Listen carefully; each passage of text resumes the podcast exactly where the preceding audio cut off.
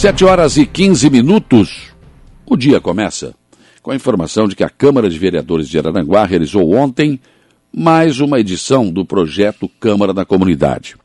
O bairro de Vinéia foi visitado por vereadores, pelo prefeito César César e alguns secretários da administração municipal. O presidente da Câmara, Diego Pires, mais uma vez comandou os trabalhos cuja missão principal foi ouvir a comunidade. Os pedidos passaram pelo calçamento das ruas José Francisco Alves e José Felisberto e também uma creche. Um centro comunitário multiuso eh, também integrou a pauta de pedidos ouvidos ontem. Mas um dos pedidos feitos surpreendeu tanto aos vereadores quanto à administração municipal. A reabertura do trânsito de veículos no calçadão frente à escola municipal. Hoje ali existe um espaço né, de convivência dos moradores do bairro. Mas o pedido foi para abrir de novo o trânsito de veículos no local. Em sua fala, o prefeito César César destacou que o governo do estado está investindo algo em torno de 22 milhões aqui em Araranguá. Mas foi preciso, segundo ele, tirar o traseiro da cadeira e ir atrás de recursos para obras. Anunciou que uma emenda do deputado estadual Volney Weber de 115 mil para a cobertura da quadra esportiva uh, da, do bairro, né, já se encontra nos cofres da prefeitura e que a licitação será feita em breve. Por falar em tirar o traseiro da cadeira e ir atrás de recursos, hoje o prefeito tem encontro com o deputado federal Carlos Chiodini. No encontro, eh, eh, que pode ser um almoço, o prefeito tem possibilidades de atrair novos investimentos para obras em Araranguá. Faça-se justiça, o deputado estadual Manuel Mota articulou, está articulando esse encontro, entre outros. Né? Ele tem sido incansável na busca de abrir portas com os políticos de seu partido para a administração municipal.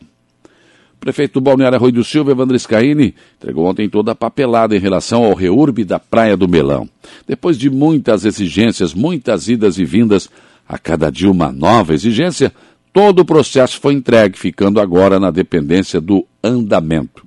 Desde que a Celesc desligou a energia elétrica, várias famílias continuam às escuras na Praia do Melão. E a, a aceitação dos documentos entregues será decisivo para que haja a implantação da rede e a ligação de energia elétrica e água. A União das Associações de Moradores de Araranguá, UAMA, voltou a se reunir ontem de forma presencial na Vila São José.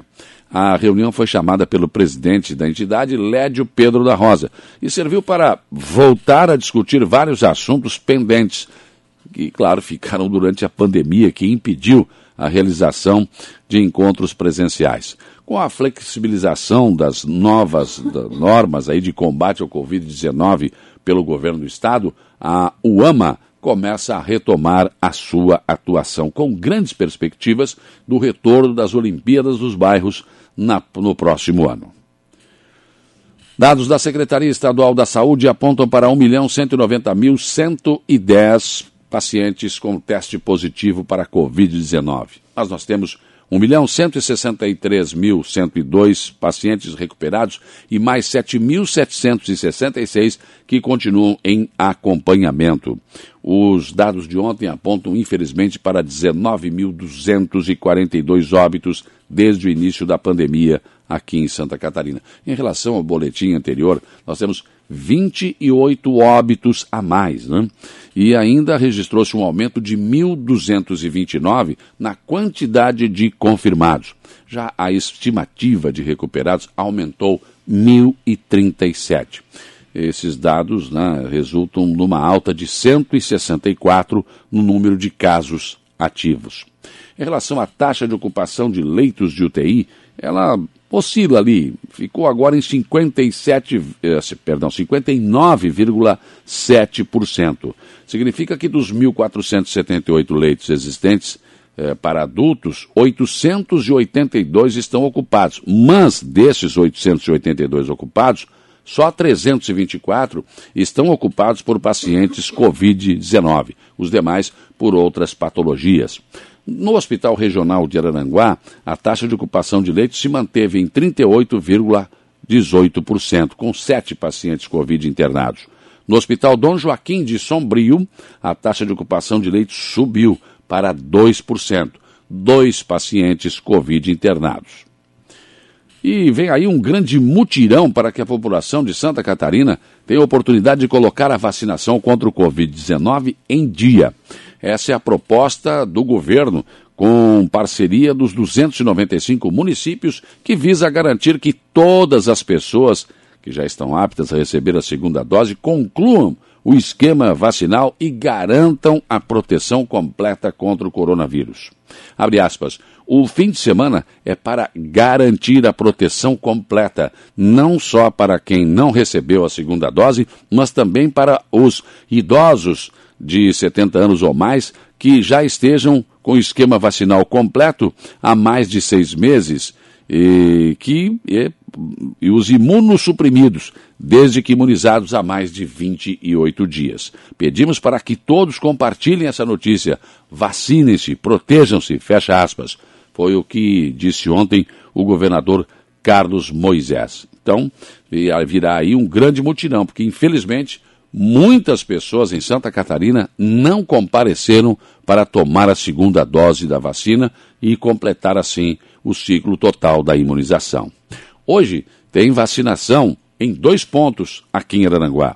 No Salão da Igreja Matriz, daqui a pouco, a partir das 8 horas e vai até as 12, depois volta das 13h30 às 16 horas, Salão da Igreja Matriz, aqui no centro, segundas doses de Pfizer agendadas até o dia 3 de outubro.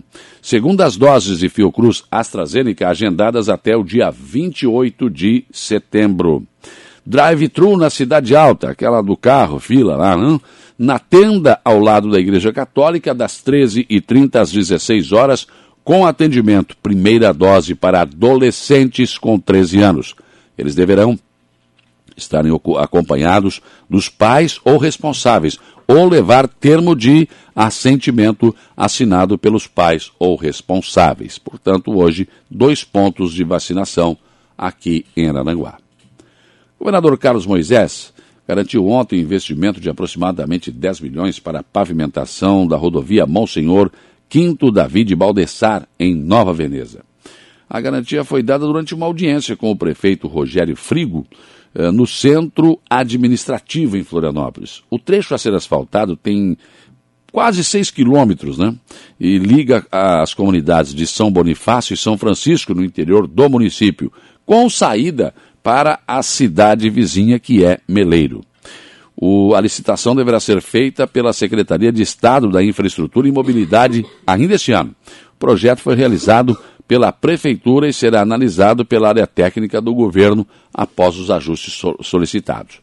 Em Meleiro, o prefeito Éder Matos continua na briga para fazer completar essa ligação.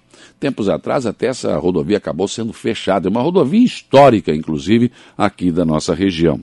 Esse é o tempo, este é o momento. Já que o governador Carlos Moisés tem sido pródigo, ele tem aberto o caminho né, para que os nossos prefeitos consigam realizar obras importantes, este é sem dúvida o momento de não só os prefeitos aqui da, da, da, da região da MESC, né? mas como todos os prefeitos de, todos, de todo o Estado, buscarem agora os recursos que precisam. Parece que o governador está com bala na agulha, tem dinheiro. É a hora da gente resgatar aqui na MESC aquelas obras importantes, estruturantes, para que a gente possa sair daquela situação né, que sempre aparecemos no mapa econômico como uma das regiões mais pobres de Santa Catarina. É hora, como disse o prefeito César ontem, de tirar a, o traseiro da cadeira e ir em busca. Pensem nisso, enquanto lhes desejo um bom dia.